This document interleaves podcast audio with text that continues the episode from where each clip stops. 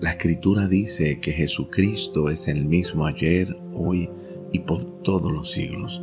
Y cuando yo digo Jesucristo, estoy hablando de Padre, Hijo y Espíritu Santo.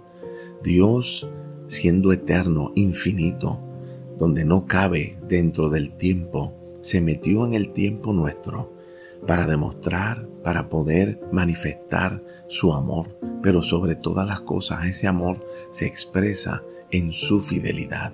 Él siempre está con nosotros, nunca nos abandona y nunca va a cambiar su sentimiento hacia ti y hacia mí. Aleluya. El compromiso de Dios de estar unido a ti y a mí por siempre no va a cambiar.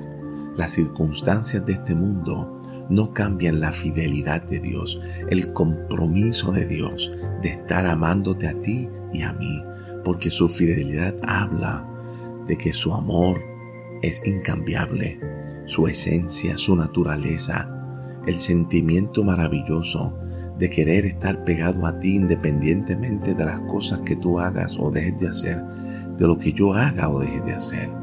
Es maravilloso. Por eso es que el apóstol Pablo puede decir con confianza de que no hay nada en este mundo, nada que nos pueda separar del amor de Dios, que es en Cristo Jesús, Señor nuestro, porque el tiempo no tiene la capacidad de cambiar el amor, la fidelidad, el cariño de Dios hacia ti y hacia mí.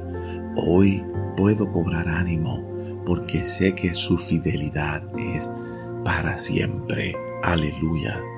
Y esa fidelidad me abraza hoy intensamente.